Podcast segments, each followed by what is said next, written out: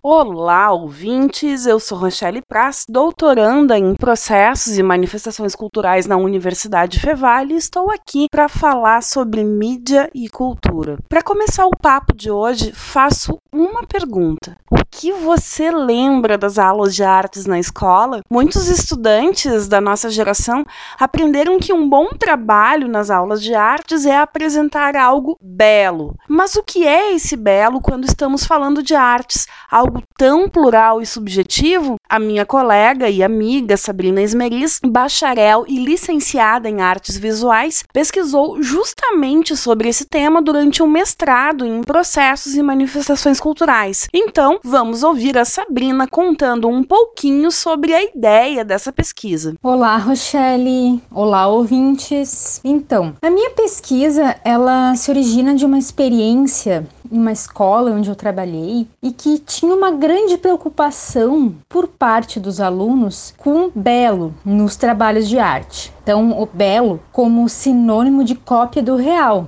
É uma ideia pautada na representação do real e na expressão da beleza. A Sabrina explica que o objetivo da pesquisa foi ampliar o conceito de arte e repensar o papel dessa disciplina na escola. Vamos ouvir mais um trecho em que ela conta sobre a experiência da pesquisa e também sobre a visão sobre arte desde o movimento modernista do início do século passado. E as turmas me diziam que para saber fazer arte, a pessoa precisava ter um dom para que o trabalho ficasse bonito. Uma revolução contra o belo na arte surgiu por meio de algumas vanguardas, como o movimento artístico chamado dadaísmo. E após esse fato, a gente começa a perceber que muitos artistas, propositalmente ou não, trabalham de maneira a transgredir as noções de arte atreladas ao belo importante para a formação do sujeito, a disciplina de arte na escola muitas vezes é desvalorizada. Somente 17% dos professores de arte têm formação na área específica. É a disciplina onde mais tem gente com formação em outras áreas atuando. É um descrédito que pode ser compreendido quando se percebe que a disciplina não é levada a sério, é considerada fácil, então qualquer um pode assumi-la, ministrá-la de qualquer jeito. Ao visitar escolas e entrevistar alunos,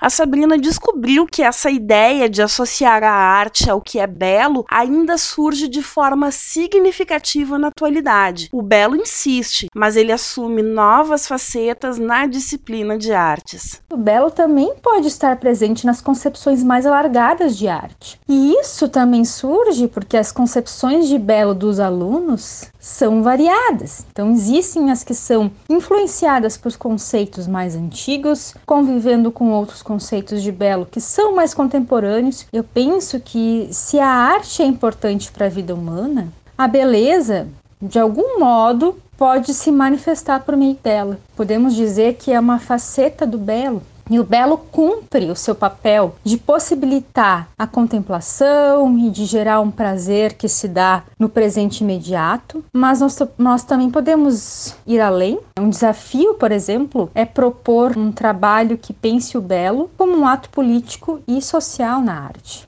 E, para além do belo e o feio, a arte faz parte das nossas vidas e diz muito sobre o modo que vivemos. Vamos ouvir a conclusão da Sabrina. Questões conceituais, sociais, psicológicas, filosóficas, morais, históricas, religiosas e também políticas, e ela pode ser até mesmo um instrumento de conhecimento. Ela pode propor uma crítica ou uma experiência, sendo uma forma de, de, se relacionar consigo mesmo, com o outro e com esse mundo que apresenta facetas tão diversas. Muito obrigada, Sabrina. Com certeza vamos todos pensar três vezes antes de dizer que isto ou aquilo é arte, com base apenas no que consideramos belo ou feio. Para finalizar, Bira, quero desejar um excelente final de semana para ti e ouvintes.